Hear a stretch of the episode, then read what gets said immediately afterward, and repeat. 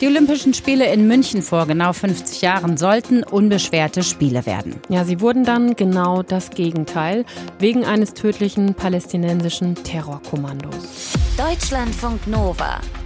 Kurz und heute. Heute wird in Deutschland an das Attentat bei den Olympischen Spielen vor 50 Jahren erinnert. In Fürstenfeldbruck bei München, da findet die Gedenkfeier statt. Dort ging nämlich damals die Geiselnahme der israelischen Sportler auf dramatische Weise zu Ende. Die palästinensische Terrororganisation Schwarzer September hatte das israelische Team im Olympischen Dorf in München überfallen. Zwei Mitglieder des Teams starben dabei. Die restlichen neun nahmen die Terroristen als Geiseln. Und am Ende der Geiselnahme waren alle Sportler tot, außerdem fünf der Terroristen und ein deutscher Polizist. Es gab große Kritik damals am Verhalten der deutschen Regierung und der Polizei auch. Und mit dem ARD-Terrorismusexperten Michael Göttschenberg wollen wir jetzt mal besprechen, wie das Attentat die deutschen Behörden und auch die Polizei verändert haben. Michael, zurückblickend geschaut, warum ist dieser Befreiungsversuch damals der israelischen Geiseln so katastrophal verlaufen? Ja, man war in keiner Weise vorbereitet äh, auf ein Szenario wie dieses. Man wollte sich ja mit Olympia 72 als weltoffenes Land präsentieren, mit den sogenannten heiteren Spielen von München. Und das ist äh, die ersten Tage auch absolut gelungen. Es gingen die Bilder um die Welt von einer ausgelassenen Olympia-Veranstaltung in München, äh, glücklichen Sportlern und ja, einer Partystimmung, die die ganze Stadt irgendwie elektrisierte.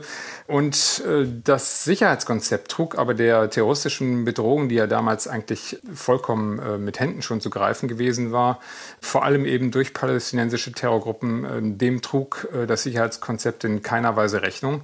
Ja, mit dem Ergebnis, dass dann eben tatsächlich dieser Anschlag so möglich war.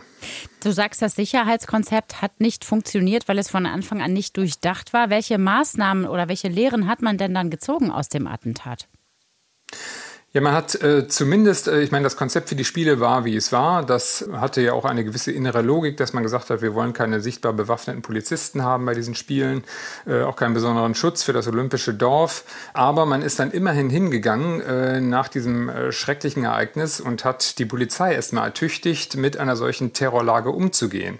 Man muss wissen, dass es damals äh, in der bayerischen Landespolizei und auch beim Bundesgrenzschutz, äh, dem Vorläufer der heutigen Bundespolizei, äh, keinerlei Spezialeinheiten äh, der Polizei gab. Also das, was wir heute als GSG 9 und äh, SEK der Länder kennen, äh, das kannte die Polizei damals nicht und deswegen war man eben auch mit dieser Lage vollkommen überfordert und im Ergebnis dieses Ereignisses hat man dann tatsächlich diese Strukturen aufgebaut. Michael, was würdest du sagen, wie sind die jeweiligen Behörden denn heute auf solche oder auch ähnliche Attentate vorbereitet? Ja, wir haben heute natürlich eine ganz äh, andere Situation. Man hat äh, sehr viel gelernt, nicht nur aus diesem Ereignis damals. Äh, ich erinnere dann fünf Jahre später, auf den Tag genau, gab es dann die Entführung des Arbeitgeberpräsidenten Hans-Martin Schleier, die dann auch begleitet wurde von einem Ereignis, das viele noch in Erinnerung haben werden, nämlich der Entführung der Lufthansa-Maschine Landshut, ebenfalls durch ein palästinensisches Terrorkommando, um die damalige Rote Armee-Fraktion freizupressen.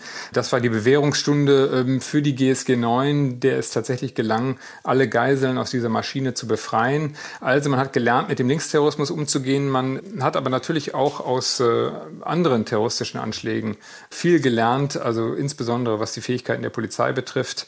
Wir haben heutzutage, was Spezialeinsatzkommandos betrifft, mhm. bei der Polizei ähm, eine sehr gut strukturierte Landschaft, die äh, in der Lage ist, mit allen möglichen Terrorlagen eben auch umzugehen. Was würdest du sagen, wie sich die Terrorgefahr heute verändert hat? Also die Behörden sind besser vorbereitet, es gibt andere Spezialeinsatzkommandos, aber die Terrorgefahr, ist die geringer oder größer geworden?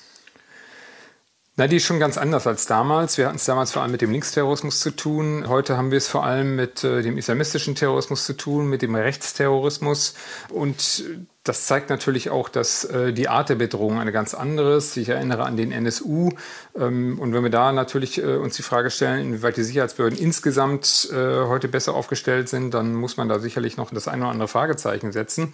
Was polizeiliche Fähigkeiten betrifft, würde ich sagen, äh, ja, auf jeden Fall. Aber äh, insgesamt muss man sagen, dass die Sicherheitslage eine völlig andere ist als damals und dass man weiterhin auch natürlich mit Terroranschlägen rechnen muss, aber insbesondere eben mit islamistischen oder rechtsverrüsteten Anschlägen.